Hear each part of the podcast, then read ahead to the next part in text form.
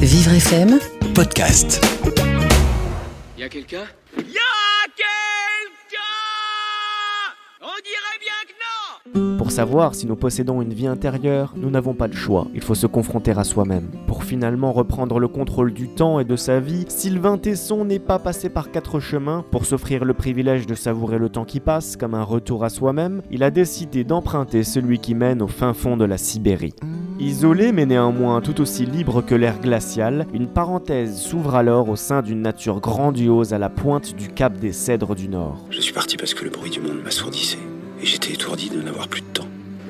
Je voulais vivre de la lenteur, de la simplicité, de l'émerveillement. Ne garder que l'essentiel. Or, on ne peut pas garder l'essentiel. On le découvre. Installé pendant 6 mois dans une petite cabane à 120 km du premier village, l'auteur n'a pour seule compagnie que ses livres, des cigares et de la vodka bien sûr. Sans oublier son précieux journal de bord qui sera édité pour le plaisir de ses futurs lecteurs. Maintenant commence enfin l'aventure ultime.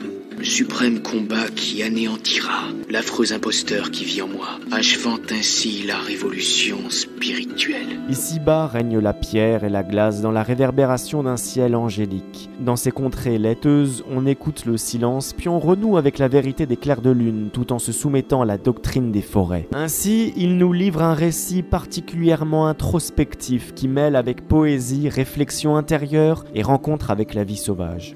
Loin de la civilisation empoisonnée, il fuit et seul arpente la terre pour se perdre en pleine nature. Un jour, vous serez vous aussi peut-être fatigué de parler de l'amour de la nature, alors l'envie vous prendra enfin d'aligner vos idées à vos actes. Il sera temps alors de quitter la ville et de tirer le rideau des forêts sur les grands discours.